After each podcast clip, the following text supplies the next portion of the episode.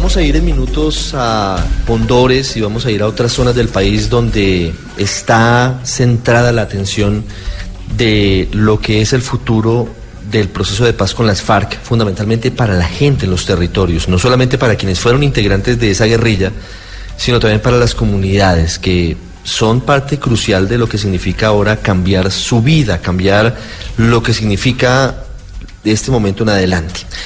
Pero más allá de esa situación y de ese recorrido, hay muchos temas en materia de paz que son un reto para el gobierno del presidente Iván Duque, que está próximo a cumplir un mes. La implementación de ese acuerdo de paz con las FARC, pero también el futuro de los diálogos con el ELN y muchas otras cosas. Por eso hoy estamos en el radar en Blue Radio y BlueRadio.com, en Facebook, con el alto comisionado de paz, con el encargado en la Casa de Nariño de estos asuntos, Miguel Ceballos. Doctor Ceballos, bienvenido al radar en Blue Radio. Ricardo, buenos días para usted, para todos los oyentes y también para las personas que hoy en Internet nos están viendo. Bueno, muchas gracias. Quiero preguntarle primero cómo recibió la oficina. Hoy, después de ya tener varios días y semanas, ¿cuál es el reporte que puede entregarle a los colombianos? Bueno, esta es una oficina que tiene, digámoslo en los mejores términos, mucho chicharrón y esos chicharrones obviamente no vienen solamente del gobierno anterior, sino que es un cúmulo que tristemente viene en Colombia de muchos años de enfrentamiento entre los colombianos. Más allá de eso, la oficina eh, está manejando eh, dos temas que heredamos del gobierno anterior. El primero, uno muy importante, la implementación de unos acuerdos con lo que hoy es un partido político que es la FARC y eh, la continuación o no de una mesa eh, de diálogo con el ELN. Esos dos son elementos importantes, pero hay cosas nuevas, Ricardo, y eso es lo interesante. El presidente Duque eh, le ha dado a esta oficina dos funciones adicionales. Esta es la oficina del alto comisionado para la paz, coma, la legalidad, coma, la convivencia. ¿Qué significa eso? ¿Qué significa legalidad y convivencia? Eso, eso es muy interesante porque lo que queremos eh, es construir una cultura de legalidad en Colombia que nos permita a los colombianos empezar a superar la idea de que la paz es algo que es fruto de un acuerdo político con grupos que estuvieron en la ilegalidad. La paz para nosotros no es eso. La paz, además de eso, que son los acuerdos, es la construcción de una sociedad en la cual se respete la ley. Y se respete la ley no solamente como fruto de un acuerdo político, sino como algo que asuma el ciudadano algo que el padre de familia le enseña a su hijo desde pequeño, algo que también implique la implementación de unos acuerdos, algo que eh, implique que usted no se pase el semáforo en rojo. Es decir, no habrá en Colombia realmente una paz social si no hay una conciencia de la legalidad y eso es parte de este trabajo. Y la convivencia.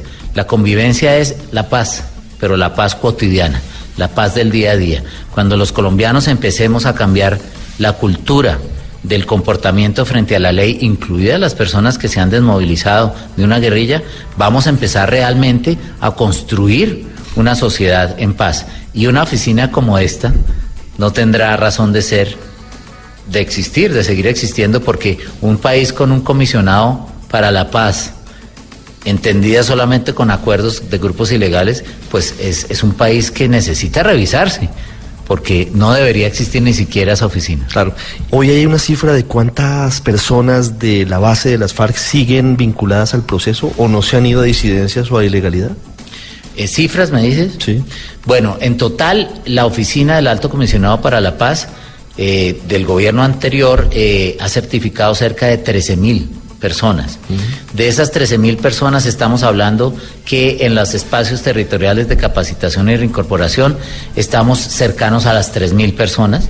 Es decir, eh, de, de, esas 13 mil hay 10 mil personas que ya se han venido incorporando eh, a la sociedad. Lo cual no es necesariamente ni legal, digamos, es parte del proceso. Esa era la idea del proceso, es decir, las personas que entran en la implementación de los acuerdos son ciudadanos colombianos que se pueden mover por todo el territorio, rearman su vida, sede de grandes grupos en distintas ciudades que ya están desarrollando sus propios proyectos, están reincorporándose a sus familias, están volviendo a, digamos, a una vida que todo el país esperaba que, que, fuera así, es decir, la idea era esa. Es decir, más del 75% de los exintegrantes de las FARC ya están reintegrados pues no a las están, comunidades. No están en los espacios territoriales, eso, eso, eso sí. se lo puedo decir.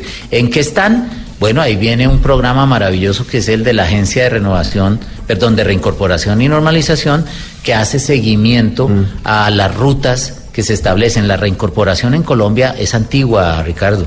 Comenzó en el gobierno de Álvaro Uribe, en el cual yo fui viceministro, y allá en esa época se llamaba reintegración, pero la focalización era en reintegración individual, no colectiva. Hoy estamos ensayando una nueva manera de reincorporación, pero son rutas que duran varios años, duran entre seis y siete años mínimo. Entonces es llevar a una persona que estaba en la ilegalidad a incorporarse en la sociedad. ¿Cuánta gente de esos 13.000 de las FARC han vuelto a delinquir? Bueno, ese sí es que es un dato bien complicado eh, y se está es una de las solicitudes que estamos haciendo a las autoridades, a la Fiscalía General de la Nación, porque algunos de ellos desafortunadamente se han ido con lo que se llaman las disidencias. Uh -huh. eh, esas disidencias están sacando la gente eh, de la, digamos, de algunos territorios donde estaban concentrados, bien puede ser de los ETCRs, de los eh, espacios territoriales, eh, pero también, eh, digamos, empiezan a ofrecerles cantidades de dinero para que esas personas vayan para allá. Otros simplemente se incorporan a las ciudades, otros desafortunadamente reinciden, que es uno de los grandes problemas no solo de este proceso de paz, sino en el mundo entero.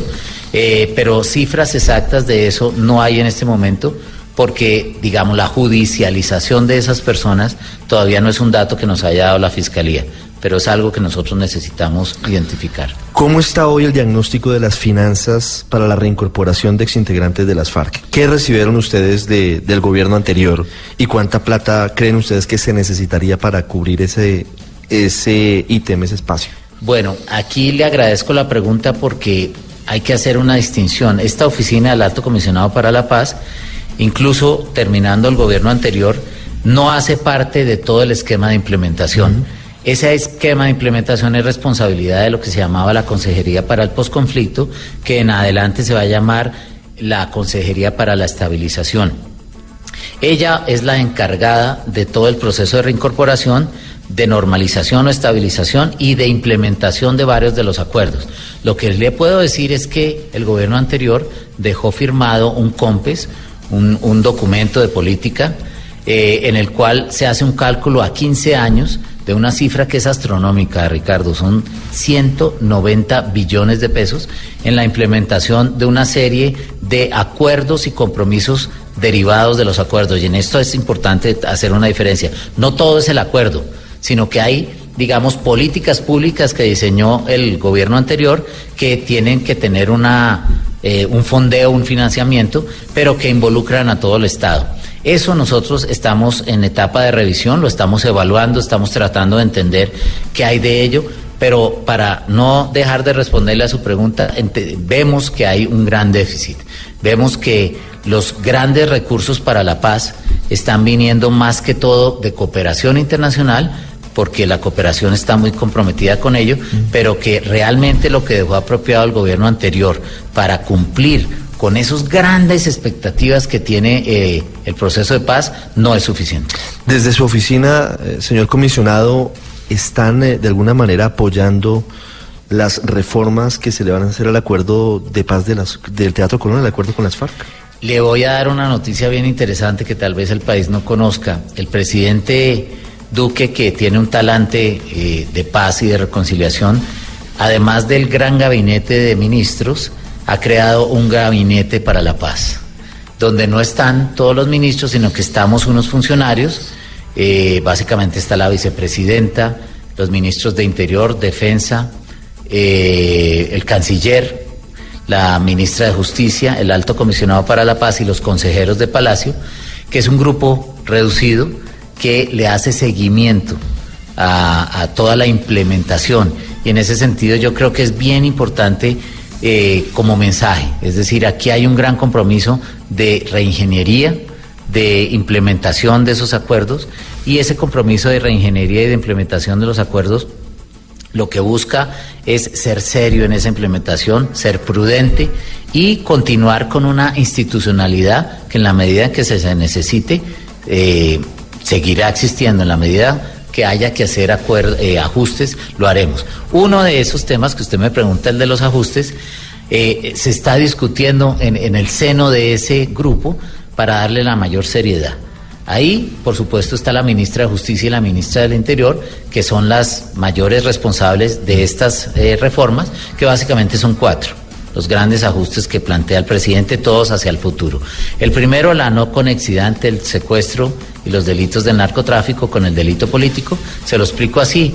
Es cuando usted le explica a su hijo que en el futuro la política no puede ser financiada secuestrando gente ni haciendo narcotráfico, que para llegar a la política no va a ser posible haber pasado por el narcotráfico y el secuestro de personas. Eso se lo debemos a nuestros niños. ¿Qué pasa con las personas de las FARC? Pues ya eso se acordó y fue una de las críticas de, que hicimos desde, desde la campaña. No estamos de acuerdo con que personas que hayan secuestrado y hayan narcotraficado estén de alcaldes o de senadores o de congresistas o de em, concejales o mm. diputados, pero es lo que se acordó y hay que respetarlo. Pero no queremos que eso siga existiendo. Lo segundo, el tema difícil, el tema de la erradicación. Es un tema en el cual el presidente ha dicho de una manera muy clara, vamos a respetar los acuerdos, de sustitución voluntaria que se han firmado y vamos a honrar esos acuerdos, pero de ahora en adelante vamos a aplicar ese principio de legalidad. No es posible de ninguna manera considerar que los cultivos de eh, eh, estupefacientes, entre ellos la coca y la marihuana, son legales. Y como no son legales, nosotros tenemos que combatirlos. Y ahí viene una gran discusión que es la erradicación. El presidente ha dicho que la erradicación por ley es obligatoria. Lo que pasa es que la manera de hacerla es lo que está en discusión. Hay varias. Una, la erradicación acompañada de la fuerza pública, voluntaria, y hay otra erradicación que cuando no es posible lograr esos acuerdos, tiene que ser por métodos más masivos. Y ahí hay una discusión enorme, que es la de la... ¿La, la fumigación? Fumigación. Eh, en eso está muy claro el gobierno en que no se podrá hacer fumigación, sino de acuerdo con los protocolos y las líneas que la Corte Constitucional ha trazado. La Corte lo que ha dicho es que no se puede utilizar eh, un, eh, fungicida como es el, glifosato u otro cualquiera, si esa utilización genera daños en la salud.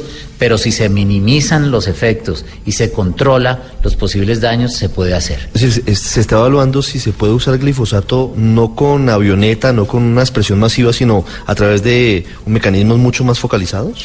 Pues eso ya lo estaba aplicando el gobierno anterior, había la, la, fumigación eh, en persona, en individuos, pero eh, se está evaluando qué mecanismos de aspersión, digamos, eh, más masiva, no generarían daño, y eso es lo que nos pide la Corte. Para eso le, le cuento que se está diseñando unos protocolos que respeten el principio internacional de precaución ambiental. ¿Se podría masificar, por ejemplo, el uso de drones para la aspersión? Eso lo había planteado el gobierno anterior a través de una propuesta que se firmó con el gobierno de los Estados Unidos y por supuesto es un compromiso de Estado y hace parte de, lo que podría ser, pero solo una parte. Yo creo que eh, en, ese, en ese trabajo está el ministro de, de Defensa, él conoce de una manera muy clara ese aspecto y creo que lo creo, no estoy seguro que lo está haciendo de la manera más seria eh, para respetar eh, las líneas de la Corte Constitucional. ¿En qué están pensando? Porque todo esto, si ya venía, ¿cómo piensan masificar o amplificar,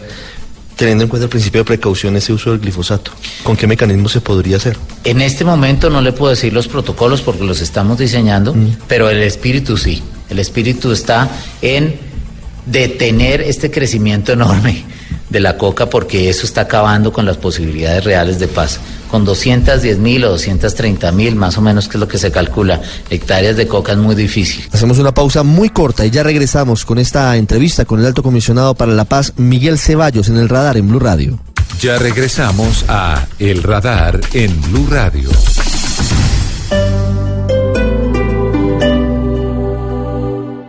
Volvemos con El Radar en Blue Radio. Regresamos con el alto comisionado de paz Miguel Ceballos en el radar con las preguntas acerca de lo que tiene que ver con su cartera, con su despacho. ¿Cómo van a proteger a los líderes sociales que se oponen a los cultivos ilícitos? Porque ese es el otro drama. En muchas zonas del país la gente que se opone a que sean forzados por los grupos ilegales o por los narcotraficantes a sembrar coca, pues son asesinados. Sabe que eh, me pareció muy impresionante y muy positivo el informe de las Naciones Unidas, de la, de la Oficina de las Naciones Unidas para la contra la droga y el crimen, en el cual muestra que el cumplimiento de aquellos que se sometieron o que, o que, digamos, se comprometieron con la sustitución voluntaria es casi del 100%. Entonces, cuando uno mira eso y mira los contrastes y la terrible situación de los líderes sociales, uno se pregunta, hombre, esas personas que sí le están apostando a la, a la sustitución voluntaria terminan siendo victimizados. ¿Cierto? Por aquellos que no quieren que el negocio se acabe. Yo creo que hay que tener un, un examen muy detenido, muy claro de aquellos líderes que están siendo asesinados por los narcotraficantes y combatir eso inmediatamente. Hay otros líderes que muy posiblemente están siendo víctimas de grupos que quieren tener hegemonía política y control territorial. Eso es muy importante de, de identificar. Y le respondo, yo estuve en apartado la semana pasada en un gran encuentro convocado por el Procurador General de la Nación, ahí estaba también el presidente de la República, estaba el fiscal, la vicefiscal y estaban varios embajadores, entre ellos Estados Unidos, el embajador Whitaker. Y estamos en la construcción de una política pública para la protección de la vida. Esa política pública, el presidente de la República nos pidió que estuviera lista dentro de menos de un mes y que incluye, incluye, por supuesto, las alertas tempranas para proteger a los líderes sociales que sienten que su vida está en peligro. ¿Eso es de la Defensoría del Pueblo? Es la Defensoría del Pueblo también. Eh, esas alertas tempranas las, las, vamos a complementar con rutas muy concretas de protección, protección real a través de la Unidad Nacional de Protección y sobre todo un acompañamiento no solamente al líder individual, y eso fue una gran solicitud. Y yo creo que en esto hay que hacer énfasis, Ricardo, y es la protección colectiva. Nosotros en Colombia tenemos que aprender a no solamente proteger individuos, sino comunidades, porque el conflicto se ha vuelto tan duro y, tan eh, descarnado en ciertas zonas en las que nosotros tenemos es que tener una aproximación colectiva. Yo creo que ahí va a haber un gran avance. Estaban contando usted entonces de qué estaban tratando en ese gabinete de la paz. Me habló secuestro, Y, narcotráfico desligados de cualquier eh, vinculación política. El tema de la erradicación de cultivos ilícitos. Uno tercero, en el cual ha insistido muchísimo el fiscal general de la Nación desde la discusión de los acuerdos con la FARC, y es el de los delitos continuados. Aquellos que utilicen el proceso de paz y su implementación para seguir lavando dinero, para seguir narcotraficando, para seguir vendiendo armas, tienen que ser retirados inmediatamente de los beneficios de la JEP.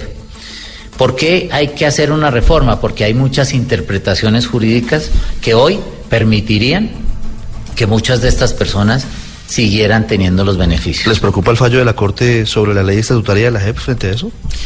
Ese fallo, eh, cuando salga, yo le diré si me sigue preocupando. Son 800 páginas, pero conocemos el comunicado. El comunicado, pero, pero fíjese que ahí el señor fiscal y la propia Corte eh, creo que le dan una gran tranquilidad al país. Es decir, una cosa es un comunicado y otra cosa es el contenido de la sentencia. Lo más importante es ver cuando el contenido de la sentencia nos diga exactamente cuáles son los parámetros. Por ahora usted me pregunta si preocupa. Claro que preocupa. Lo que preocupa es que se interprete el comunicado como una patente de corso para que esas, esas personas que están involucradas en delitos que implican, por ejemplo, la extradición, eh, los abogados de ellos interpreten las cosas mal. Por eso es más, digamos, es urgente, indispensable tener el contenido de la sentencia. ¿Qué va a pasar con la participación política? Ese es el cuarto punto del ajuste. El cuarto punto del ajuste es lo que se conoce como la elegibilidad política. Ahí lo más importante es la propuesta del presidente Duque en el sentido de considerar que aquellas personas que han cometido delitos de lesa humanidad, crímenes de guerra, genocidio, de ninguna manera puedan ejercer cargos públicos. ¿Eso qué quiere decir? Hoy, varias de las personas que están en el Congreso tienen procesos eh, vigentes en la JEP, en la Justicia Especial para la Paz, que los vinculan con delitos de este tipo. Para ponerle un ejemplo, los secuestros. El secuestro es un crimen de guerra. Y en ese sentido, lo que quiere el presidente Duque es que hacia el futuro, de ninguna manera, se permita la participación política de personas que hayan cometido delitos de lesa humanidad. Y eso no es un tema que el presidente Duque haya sacado de sombrero, eso es una decisión de la Corte Constitucional cuando dijo que las sanciones que se establezcan por parte de la JEP, cuando esas sanciones no son compatibles con el ejercicio de un cargo público, ese cargo público no puede ser ejercido por alguien. Lo que quiere el presidente es que no se pierda la curul, es decir, no se pierda el derecho de una persona a participar políticamente, perdón, de, un partido, que en este caso es el de la FARC, eh, sino que no sea esa persona la que ejerce el cargo público y pueda ser reemplazada por otra. Pero esta reforma sí aplicaría a quienes hoy están en el Congreso por parte de las FARC. No, no porque eh, en este caso los beneficios, o digamos, la decisión no podría ser retroactiva, solo aplicaría hacia el futuro. Hacia el futuro. Si esa persona paga su condena o su sentencia o su pena propia o como sea al amparo de la JEP, que es de lo que estamos hablando en últimas, después de pagarla podría participar en política? Hacia el futuro, eh, yo creo que no, Ricardo, porque el artículo 122 de la Constitución no lo permitiría. Es decir, ese artículo está vigente y como una de sus prohibiciones está que no puede ejercer cargos públicos aquellas personas que hayan eh, cometido unos delitos relacionados con narcotráfico y secuestro. Acuérdese que eh, las FARC lo pueden hacer como una excepción mm. para este proceso. Sí, es decir, que a futuro, y aquí resumo, si el ELN negociara y avanzara hacia un acuerdo de paz con el gobierno colombiano y se tramitaran estas reformas, sus integrantes del Comando Central que tengan cuentas pendientes por crímenes graves de guerra de la humanidad no podrían participar en política? Pero, pero fíjese que ahí se cruzan los dos temas. El tema de la conexidad de delitos de secuestro y narcotráfico y también la incompatibilidad de las penas. Es decir, la verdad es que hay un reloj de arena corriendo para ponerlo de una manera clara. Es decir, de aquí a cuando se apruebe el acto legislativo, si el Congreso lo aprueba, hay un espacio para que esas personas que usted menciona, el ELN, puedan participar políticamente, habiendo estado relacionados con delitos como el secuestro y como el narcotráfico. Es decir, hay una ventana de oportunidad, entre comillas, para el ELN todavía para que pueda llegar a tener los beneficios que se aplicaron para el proceso con las FARC? Claro que sí. antes, de, antes de que se tramiten las reformas en el Congreso. Exactamente. ¿Cuándo se va a presentar ese proyecto de, de Ya se presentó el acto, el proyecto de acto legislativo de la conexidad y está diseñándose el acto legislativo para la elegibilidad. Es decir, que antes de un año no, no creo que hayan sido aprobados. Pero es decir, eh, digamos que el titular podría ser al ELN le quedaría un año para tener la posibilidad de participar en política a través de sus jefes que han estado vinculados a secuestro o narcotráfico. Y después de ese, de ese año, si llegase a aprobarse en el Congreso los cambios que ustedes van a promover o están promoviendo, esa posibilidad quedaría cerrada. Sí, y, no la cerraría el gobierno, sino la cerraría el Congreso. El Congreso de la República. Así es. Justamente. Está en ellos esa decisión. Mire, hablando del ELN, el ELN se ha esmerado recientemente en negar vínculos con el narcotráfico. Expidieron o dieron a conocer en un video un certificado que le atribuyen a la fiscalía diciendo que no tienen evidencias de que ellos estén metidos en el narcotráfico.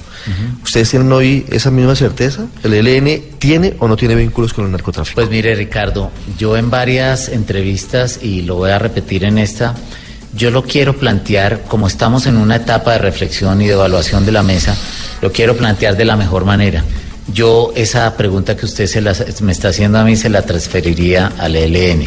Yo les quiero volver a preguntar si ellos tienen o no vínculos con el narcotráfico, si ellos reclutan o no menores, como lo hizo público el señor fiscal de la Nación, si ellos o no tienen tropas en Venezuela, si ellos o no tienen vínculos con el narcotráfico. Yo creo que esas son respuestas que el país espera porque de ninguna manera podemos crear una falsa expectativa de paz cuando la contraparte no nos está diciendo la verdad.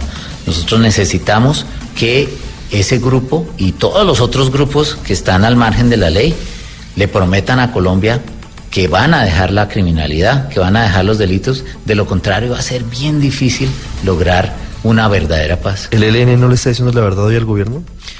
Pues yo les estoy preguntando, estoy en etapa de evaluación y quiero que en esa etapa de evaluación eh, que ha creado el gobierno con buena fe y con la esperanza de mantener la posibilidad de un diálogo, pues ellos le digan la verdad al país. El presidente Duque en las últimas horas hizo un nuevo llamado al ELN a que respete los compromisos, sobre todo de que eh, permita, entre otras cosas, la liberación de secuestrados y que no siga cometiendo actos violentos.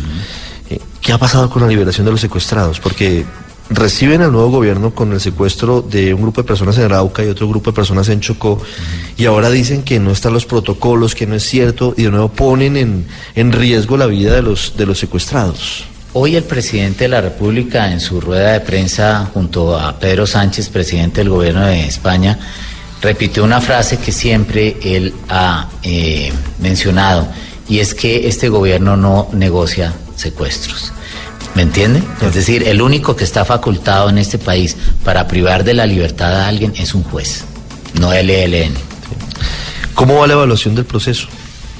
Va bien, va caminando, hemos eh, tenido una gran interlocución y yo quiero agradecer a la Iglesia Católica. Ayer estuve con los obispos que hacen parte de la Comisión de Paz de la Iglesia, obispos que están en los lugares más difíciles del país, eh, una gran receptividad sabe que percibían ellos una cosa bien interesante y es que sienten que este proceso debe solucionarse acá, en el territorio colombiano, no tanto en negociaciones en países lejanos y eso me pareció positivo. ¿Pero plantearon la posibilidad de traer la mesa de negociación a Colombia? Pues no tan así de claro, pero yo percibí como esa voluntad. Yo percibí como la voluntad y la idea de que, hombre, este es un tema que Colombia debe solucionar en Colombia y creo que es positivo. También hemos hablado con eh, las Naciones Unidas, eh, con todas las agencias de las Naciones Unidas, con los países garantes y con los países eh, que acompañan el proceso. todos ellos nos han dado sus perspectivas, sus puntos de vista y también hemos intentado decirle al ELN que sería muy bueno, como yo lo manifesté en una entrevista, que ellos evalúen su propio proceso con el gobierno anterior. Sería muy bueno conocer qué es lo que ellos opinan. ¿Usted ha hablado con alguien del ELN a lo largo de estos días? Eh, he estado, como lo he hecho público, eh, en conversaciones eh, sobre el tema de la mesa, no mm. sobre el tema humanitario, mm, mm. muy, muy iniciales con Pablo Beltrán. eso era algo que era confidencial, pero algunos de los voceros, no Pablo, algunos de los voceros eh, lo mencionó públicamente, eh, eso digamos no es lo ideal, pero sí, la idea es que haya una interlocución porque mientras haya diálogo hay posibilidades de encontrar soluciones. ¿Y usted le da voluntad de pasar el ELN? Yo, eh, no es lo, no lo importante no es que lo que yo piense, lo importante es, son los hechos, los acontecimientos y haber secuestrado tres personas eh, miembros de la fuerza pública que estaban sin uniforme, que estaban en permiso ese día, eh, tres días después de que habíamos anunciado una oxigenación para el país consistente en la evaluación, pues no, no muestra voluntad. ¿Sería una muestra de voluntad de paz si el ELN libera a los secuestrados antes de la fecha que dio el presidente Duque para esa sería, esa sería, ¿Sigue el proceso? Esa sería una expresión clara, inequívoca, y positiva de voluntad de paz. ¿Colombia aceptaría el ofrecimiento del gobierno español a través de su jefe Pedro Sánchez, que ha estado de visita en Colombia, para que la sede de los diálogos se traslade a Madrid? Fíjese, Ricardo, le agradezco la pregunta. Nunca habló él ni ninguno de sus voceros de la sede. Él simplemente ofrece sus buenos oficios para facilitar la paz en Colombia, incluida la implementación del proceso con FARC. Entonces, creo que es muy importante distinguir la oferta de unos buenos oficios y de una facilitación a la oferta de una sede. Quiero hacer una última pregunta, señor comisionado Miguel Ceballos, sobre eh, el tema de las FARC y algo que preocupa al país. Así eh, el partido FARC hoy trate de, de prestarle atención o de restarle importancia. ¿Cuál es la situación de Iván Márquez y de alias El Paisa? Y qué tiene que ver su oficina con eso y qué pueden esperar los colombianos a futuro de que estos dos hombres, Márquez, jefe del equipo negociador de paz de las FARC, que fue uno de los diseñadores del proceso, digamos, desde la guerrilla con el gobierno anterior, no haya asumido su curul y que el paisa alias el Paisa, que es uno de los más sanguinarios hombres de las FARC, de la columna móvil Teófilo Forero, del atentado del club en Logal, de tantos secuestros y masacres, hoy pues no estén tan cerca, no se sepa a ciencia cierta dónde están, eh, ¿cómo lo leen desde el gobierno? Lo primero que hay que decir es que la responsabilidad de Iván Márquez, eh, alias El Paisa, y todos aquellos que eh, en este momento no están en los lugares donde se supone que estarían, en este caso Iván Márquez en el Congreso, eh, y alias El Paisa en un espacio territorial del cual él es uno de los líderes, esa es una responsabilidad más que todo con su propia gente, con los excombatientes. Ellos deben pensar muy bien cuál es el mensaje que envían con esas personas a las cuales yo visité. Yo estuve en Guaviare, en Los Llanos, en La Guajira, y yo veo eh, en muchos de ellos, en la mayoría, una genuina voluntad de cumplir con los acuerdos. Hombre, yo creo que el primer ejemplo que deben eh, pensar dar ellos es a su propia gente.